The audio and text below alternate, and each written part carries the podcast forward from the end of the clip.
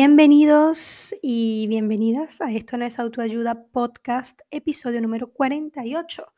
Un episodio que mm, pensé que nunca iba a salir a la luz, porque pensé que honestamente este proyecto estaba terminado, cerrado y clausurado, a pesar de mis intentos de mm, no perder mi podcast, no perder mi espacio en Spotify y no perder la oportunidad de hablar con ustedes, personas anónimas que están allí detrás, em, de manera frecuente. Y por eso estoy acá, en episodio 48, porque este proyecto definitivamente se niega a morir. Y me di cuenta, em, con cosas que me han pasado en la vida en los últimos meses, que yo también tengo como una obsesión por matar mis proyectos personales, lo cual tendré que ir estudiando de a poco de dónde viene y por qué ocurre. Y por cosas también de la vida o del destino o quién sabe de qué, eh, pues estos proyectos personales que yo trato de matar y aniquilar, pues se reactivan y se transforman y, resucitan y bueno, es como como una señal para mí de que tengo que seguir. Em, puede ser algo patológico, puede ser algo y personal o no sé, también miedo a, que al éxito, ¿no? Dicen por ahí, sin miedo al éxito. Bueno, tal vez hay un miedo al éxito ahí y, trato entonces de aniquilar ¿no? el proyecto antes de que nazca o, antes de que se desarrolle. Lo mismo con las relaciones, de hecho, pero creo que eso ya viene eh, o se estudia por otro lado. Pero acá estoy, María Karina, con ustedes de nuevo en Esto no es autoayuda podcast, un podcast hecho por y para personas de 30. Sigo en los 30, ya tengo 33. Creo que la, de hecho, creo que la última vez que vine acá a conversar con ustedes eh, fue en el episodio 47 estaba con 32 años todavía, me parece, me parece, sí. Bueno, no estoy muy segura, pero vamos por los 33, número cabalístico, año nuevo eh, para este podcast también, porque es el primer episodio del 2022, creo también. Es que siento que tengo mucho tiempo sin venir, sí, sí, no había pasado todavía nada em, de estos eventos, como siempre sorpresivos con los que iniciamos el año, la última vez que vine por acá, así que hay mucho de qué hablar. Básicamente hay mucho mm, para ponernos al día. Em, este episodio 48, rumbo al episodio número 50. Eh, bueno, vengo con un tópico muy particular que dije, con esto voy a arrancar el 2022, con esto voy a arrancar, si, si así lo quieren llamar, la tercera temporada de Esto no es autoayuda, em, deseando que vuelvan a venir personas acá a conversar o que tengamos algunos invitados como lo hemos tenido en las anteriores em, temporadas o en, muchos de los anteriores episodios. Pero ese tópico lo voy a dejar para el final. Primero quiero como ponerme un poco al día, que sepan en qué, en qué están las cosas en este podcast. La primera de ellas, bueno, ya se lo dije.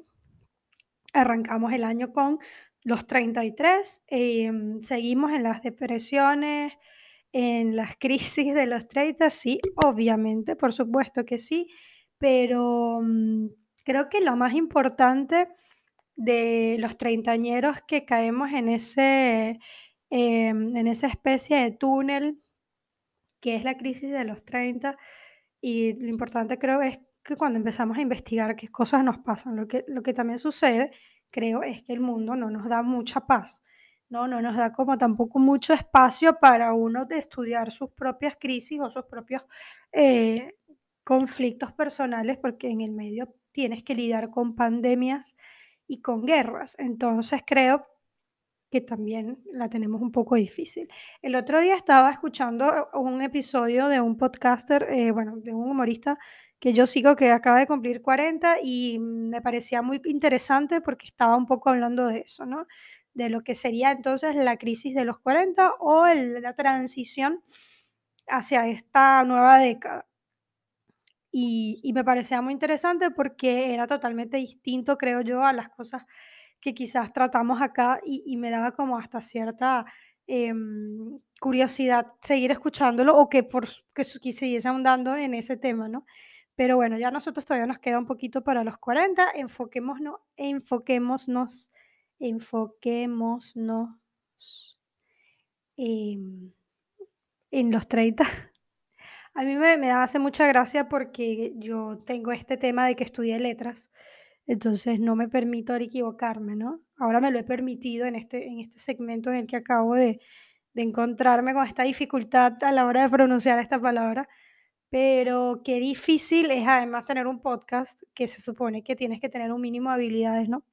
De expresión oral y a estudiar letras y que pase esto, pero bueno, es parte también de de de, mm, esta cosa maravillosa que es que cualquier persona con un propósito, un sentido en Internet puede publicar su episodio y su podcast y sentirse, bueno, no sé si la responsabilidad de pronunciar correctamente o de hablar correctamente, pero por lo menos, eh, sí creo que está bueno que más allá de los conocimientos de locución, podamos estar aquí hablando, eh, como lo estoy yo en el día de hoy. Así que, básicamente, en cuanto a updates, seguimos, mm, en lo mismo, sigo viviendo en Lisboa, en Portugal, no me he mudado de país todavía.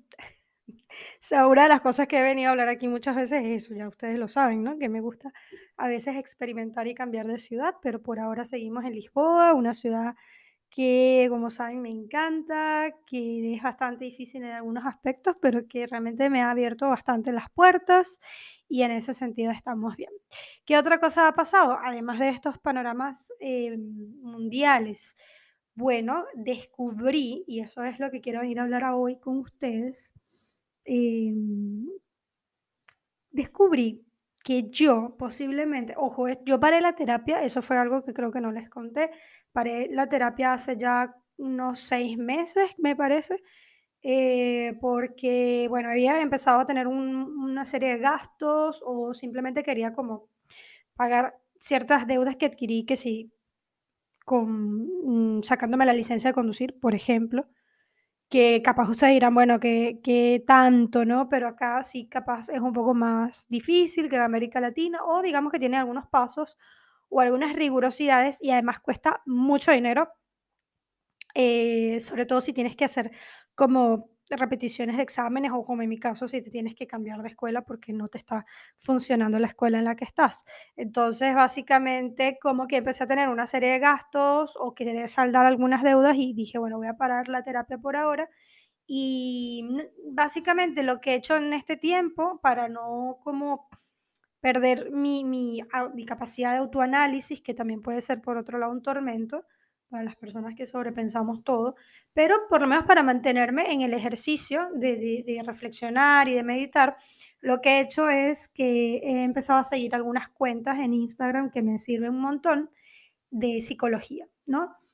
Hay de todo en internet. O sea, yo sé que ir a, a Instagram a leer sobre la ansiedad es lo mismo que meterte en Google y poner dolor de espalda, ¿no? Es- sabemos que el resultado va a ser catastrófico que las fuentes no son chequeadas y, y- y, bueno, el universo del internet, ¿no? Y su, ve- y su mm, veracidad. Pero justo creo que hice un buen ejercicio de, de meterme en los perfiles cada vez que me llegaban contenidos em, que me gustaban o que me parecían interesantes. Y nada, empezar a leer y ver de dónde venían esas fuentes, si era como de algún profesional o algo por el estilo. Y conseguí algunas cuentas de Instagram que me están sirviendo bastante para seguir como digamos con esta, no, no voy a decir seguir con la terapia porque obviamente no es lo mismo estar Mm, o sea, llevar un seguimiento con un profesional de de de quizás de tus, em, de tus problemas o de tus situaciones o de tus, eh, cosas a explorar de ti mismo, que venir a una cuenta de Instagram, pero si está digamos, si si es una cuenta que está verificada, que tiene algún fundamento, yo creo que todos ustedes pueden darse cuenta cuando un contenido es, eh, mm, digamos, de calidad o no.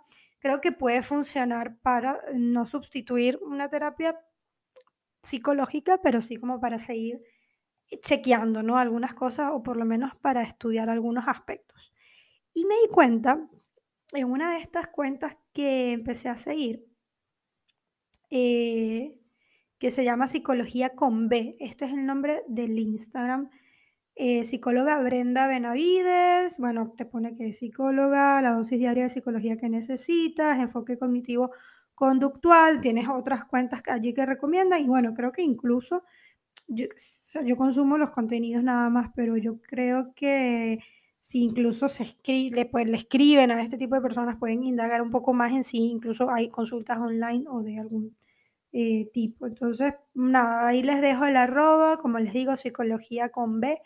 Em, y la psicóloga que hace estos contenidos se llama Brenda Benavides. Y ella publicó un post que mm, empecé a leerlo y empecé a decir como, coño, yo tengo esto también. O sea, me parece que va por aquí, que cumplo con estos requisitos. Y me di cuenta que posiblemente tengo algo que se llama estilo de apego ansioso. ¿Y cómo me di cuenta de esto? Bueno, un poco porque tengo seis meses en una relación amorosa en la cual, en la cual estoy muy contenta, estoy muy feliz y este, en la que de verdad me siento enamoradísima y creo que eso también me daba como mucha ansiedad porque bueno, yo venía como de estar mucho tiempo saliendo con personas, pero quizás personas que ya desde un principio sabía que no iban a derivar en, en nada más serio o en una relación y ahí tenía como un colchón y una zona de confort, de hecho, ¿no? Creo que le he hablado en otros episodios de este falso estar buscando pareja, pero en el fondo no, ¿no? En el fondo no queriendo adquirir algunos compromisos o no queriendo eh, ser vulnerable, etcétera. Y como que esta vez pasó lo que no había pasado antes, que bueno, que es algo que no puedes controlar, que es el enamoramiento. Y a medida que la relación se iba como nutriendo y que se iba volviendo más fuerte, pues a mí obviamente supongo yo me iba dando como más miedo y más ansiedad. Y, bueno, en el camino han pasado muchas cosas em, que me han hecho tener que reflexionar y estudiar por qué hago cosas, las cosas que hago en algunas situaciones o por qué me siento así o por qué me comporto de esa manera. Y creo que en parte esto del estilo de apego ansioso vino por allí, porque me daba cuenta de algunas cosas que me pasaban en la relación que podía tener como, que, o que debía tener cuidado con ello y, y que tal vez si no fuese porque estoy en una relación ahora, hubiese pasado ese contenido y no le hubiese dado mucha importancia. Pero a raíz de esto, bueno, de que estoy involucrada sentimental, amorosamente con alguien y, que estoy como experimentando un montón de cosas que quizás ya hacía mucho que no experimentaba, pues se han activado una cantidad de cosas así como, mm, no, no voy a decir alarmas, pero sí como algunas cositas ahí que digo, presta atención porque estás haciendo esto o te estás comportando de esta manera. Entonces cuando llego a este post, empiezo a leer y dice lo siguiente, la teoría del apego ansioso, lo voy a leer directamente acá del Instagram. La relación con tus padres o cuidadores primarios en la infancia puede tener un impacto significativo en la forma en que te conectas con amigos y parejas románticas. Esto obviamente ya lo venía estudiando yo con mi psicólogo porque si algo, de hecho cuando estaba, estuve en terapia ni siquiera estaba en esta relación, pero había salido como de una relación muy cortita, como había salido con un chico por dos meses y mm, me había despertado algunas cosas, o sea, había entendido que tenía cosas que trabajar de mí misma y que venían de la infancia. Entonces, como que durante la terapia, básicamente durante todo el tiempo que estuve, estuve trabajando temas de la infancia y la relación con mis padres. Por eso también esto me, me hizo como clic, porque era algo como que quizás ya venía eh, viendo, pero no había tenido quizás la oportunidad de que se desarrollaran tanto estos aspectos que de pronto me, me sugerían como cierta alarma ¿no? en mí misma. y bueno, esto es algo que, que, de verdad para mí es clave, ¿no? El trabajo de la relación con los padres y, los cuidadores primarios de la infancia. Entonces ella dice que esto puede tener un impacto significativo, tal cual en la forma en la que te conectas con amigos y en parejas románticas, esto se conoce como teoría del apego, de la cual hay cuatro tipos, seguro, evitativo, desorganizado y ansioso. Específicamente, las personas con un estilo de apego ansioso a menudo experimentan miedo a la separación y regularmente necesitan que se les aseguren que son amadas. Es importante prestar atención a las señales de alerta porque los apegos ansiosos podrían hacer que sea más difícil formar relaciones sanas en la edad adulta, ¿no? Y allí me paré porque dije, claro, ya como que una de las cosas que a mí me pasaba desde hacía un tiempo era que yo decía, pero ya tengo como una edad como para formar algo más, em, este, mm, como algo más sólido, ¿no? En, mis relaciones con, con amigos y con parejas. Y como que justamente no lo venía logrando desde hace cuatro años, sobre todo cuando emigré de Venezuela a Argentina y luego de Argentina a Portugal. Y como que ahí ya venía un patrón raro en el cual no conseguía como entablar relaciones, pero casi que 100% sabía que, que algo pasaba conmigo, ¿no? No con el otro específicamente. Obviamente que el otro también, y, tiene que ver también con la gente con la que conectamos y, y quizás los patrones que seguimos, pero sí había como algo que cada vez me reafirmaba más que, el, que la razón por la que no construía relaciones sólidas venía de mí misma. Y fíjense, la causa de un estilo apego ansioso viene primero de falta de coherencia. Cuando las acciones de un padre varían, como alterar, eh, alternar entre amoroso y negligente, el niño se siente inseguro de si sus necesidades serán satisfechas y eso lleva a que sienta ansiedad. Número dos, estilos de crianza extremos. Por un lado, puede ser un padre que es demasiado controlador y no permite la independencia apropiada para la edad.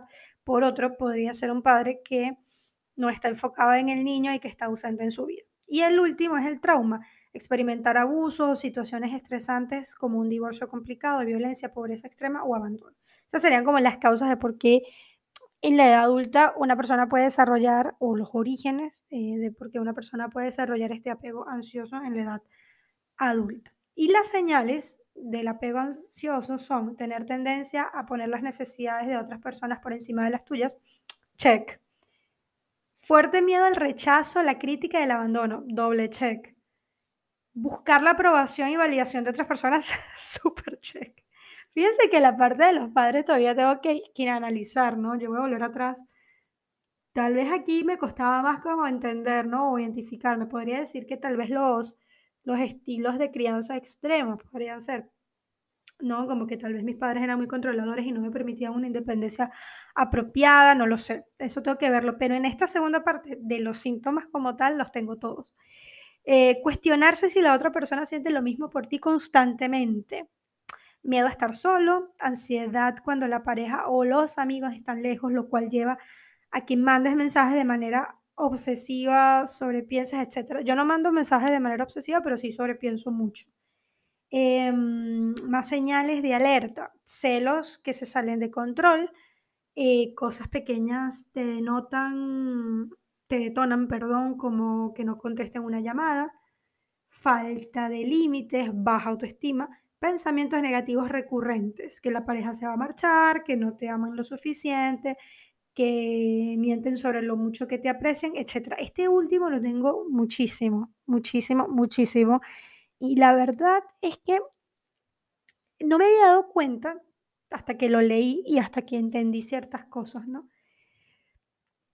Entonces como que ahí me puse súper mm, como, me puse ansiosa.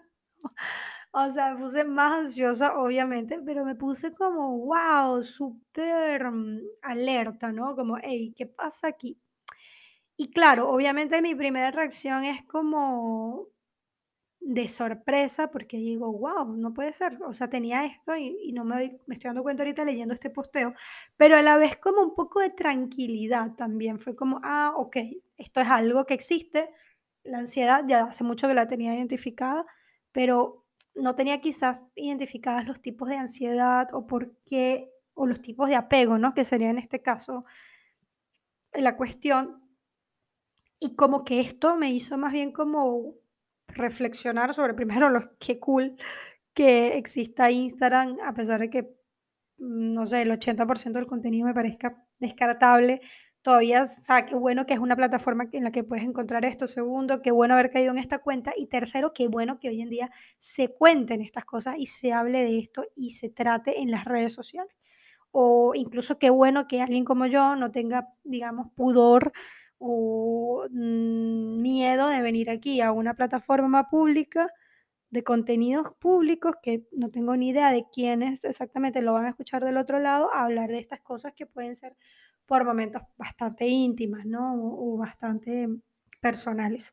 Pero creo que lo importante es hablarlo, porque capaz yo sentía que algunas cosas estaban mal en mí y, y como que me entristecía, y eso obviamente se lo he hecho saber a mi pareja eh, actual, que mm, lo que más me entristecía era, era o sea, como no entender el por qué, o sea, por qué pasan ciertas cosas, por qué nos sentimos ansiosos con tales mm, respuestas o por qué respondemos de alguna manera a ciertos estímulos.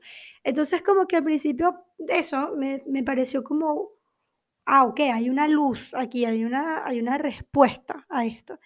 Y a partir de allí como que empecé a analizar el de dónde venía, ¿no? Más, más allá de martirizarme de por qué soy así o por qué reacciono así, como que trataba de entender el origen, ¿no? Y sobre todo de hacer entender a las otras personas, a mis amigos, a mi pareja, el, mira, estoy reaccionando así o reacciono así por esto, por esto, por esto, y explicarle. O eso no justifica los, no sé, por ejemplo, aquí leía lo de los celos extremos o fuera de control, o mandar mensajes abusivos, eso no lo justifica, o sea, no, puedes actuar de esa manera y luego decir como, bueno, y es que disculpa, es que soy, soy una paciente con estilo de apego ansioso, porque obviamente te van a mandar a la mierda igual. Entonces, como que no es una disculpa para actos violentos, abusivos, de ira o lo que sea, pero sí creo que puede ser como un buen punto de partida para trabajar contigo mismo esas cosas y, y hacerle saber a las personas que te valoran y que te quieren y que te aman y que tú amas y que valoras. Bueno, tipo, mira, esto, así como el, el, cartel que dice, hola, estamos en obras. Y bueno, un poco así, ¿no? Como, hola, estamos trabajando en nosotros mismos. Em, creo que eso puede ayudar un montón. Y bueno, obviamente después aquí hay como un, como un siguiente eh, posteo en el que habla mm, qué hago si tengo estilo apego ansioso y dice es importante que reflexiones sobre tu pasado para encontrar las posibles causas del apego ansioso.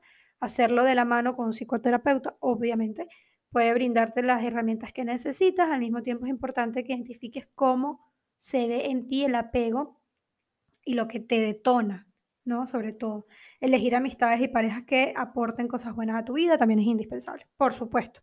Eh, no es que vas a, no, no creo que, o sea, no vas a estar en una relación tormentosa, tóxica, etcétera, y siempre estar diciendo, bueno, es que tal vez soy yo porque tengo este, no, probablemente esa otra persona también tiene un tipo de apego que ya no será ansioso, será de otro tipo, y ansiedad y un montón de cosas más, pero mm, creo que, bueno, aquí importante es como el trabajo de ti mismo, contigo mismo. Entonces me pareció súper interesante en este podcast en el que hablamos de las cosas que pasan a los 30 Mm, hablar de este tema, ¿no? Aquí hemos hablado obviamente de la ansiedad y de un montón de cosas eh, psicológicas eh, y, relacionadas con nuestra salud mental, pero justo este tipo de apego o este tipo de ansiedad o de conducta ansiosa me pareció increíble porque siento que mucha gente lo puede tener igual que yo. Ojo, yo me autodiagnostiqué con este posteo de Instagram, lo cual es tan irresponsable como los anteriores eh, episodios de este podcast, donde hemos hablado de tanta cosa eh, sin apoyo teórico, mm, psicológico, etc. Pero bueno, es que este podcast es para eso, es para que alguien común y corriente se ponga a hablar de las cosas que cree que le pasan y de dónde vienen y que otras personas lo escuchen también para ver si se identifican y obviamente busquen la ayuda necesaria. Eh, tal vez no tengo este apego, tal vez tengo otro, porque fíjense que hay un montón que de hecho me gustaría traerlos en un siguiente episodio. Eh, son como cuatro en específico. Yo quise hablar de este, pero es que justo todo lo que me pasaba a mí que con la, todo lo que me pasa a mí con las relaciones era lo que estaba aquí. Entonces, bueno, ¿qué estoy haciendo ahora básicamente esta treintañera? Que está aquí luchando por su podcast para que no muera. Que de hecho, vénganse a Spotify, por favor, que YouTube está insoportable con los anuncios. Yo no sé si ustedes se han dado cuenta. Hoy es 7 de abril del año 2022 y desde hace una semana exacta, yo soy una consumidora a full de YouTube. De hecho, mi amiga María, con quien vivo, me ha dado su clave de Netflix como tres, cuatro veces para ver si me puedo enganchar con una serie y la verdad es que no la estaría consiguiendo. Di un gran paso que fue que hoy fui al cine. fui a ver una película española, que mitad española, mitad argentina, como con coproducción argentina, que se llama Competencia Oficial. Es con Penélope Cruz, Antonio Banderas y Oscar Martínez. Así que véanla, está muy buena, muy buena, vale mucho, mucho, mucho, mucho la pena. Y bueno, eso ya fue un gran paso en la humanidad. Igual fui porque me invitaron, me invitó mi novio y obviamente que él sabía ya que era una película que quería ver, así que él justo como que vio que era la última función y fuimos y me puso muy contenta porque tenía mucho tiempo que no me enganchaba con, o sea, sin engancharme con una serie o quizás desmotivada con ir a ver una película al cine. Estaba, estoy como en una etapa rara con eso, con, la, con el consumir este tipo de contenidos on demand o de series, películas, etcétera. Pero bueno, hoy fui al cine y vimos esa película súper interesante, muy graciosa, me encantó.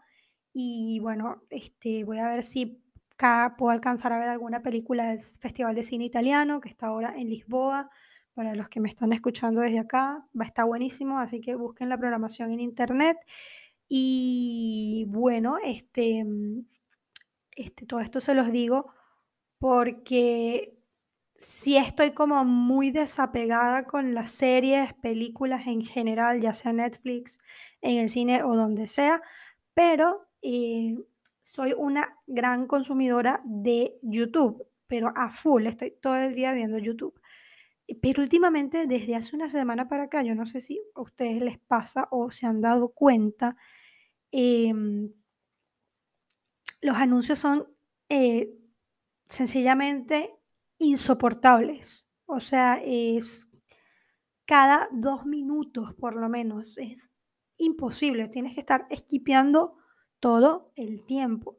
Eh, yo, como toda señora de mi casa de 33 años, pues me pongo el YouTube para lavar los platos, no sé qué.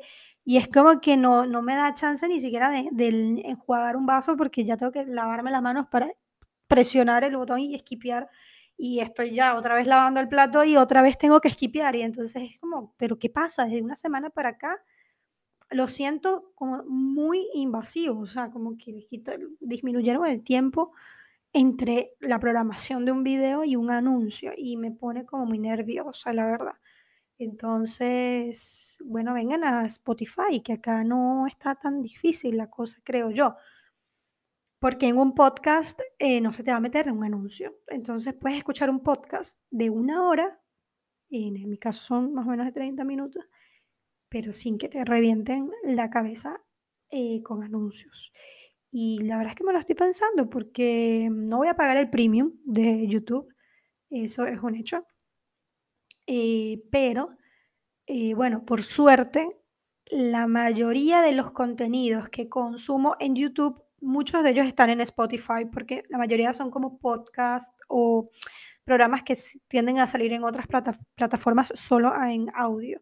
Entonces creo que me voy a venir para acá también, no solamente como eh, podcaster, sino también como em, consumidora. Así que básicamente esto es lo que ha estado pasando en mi vida.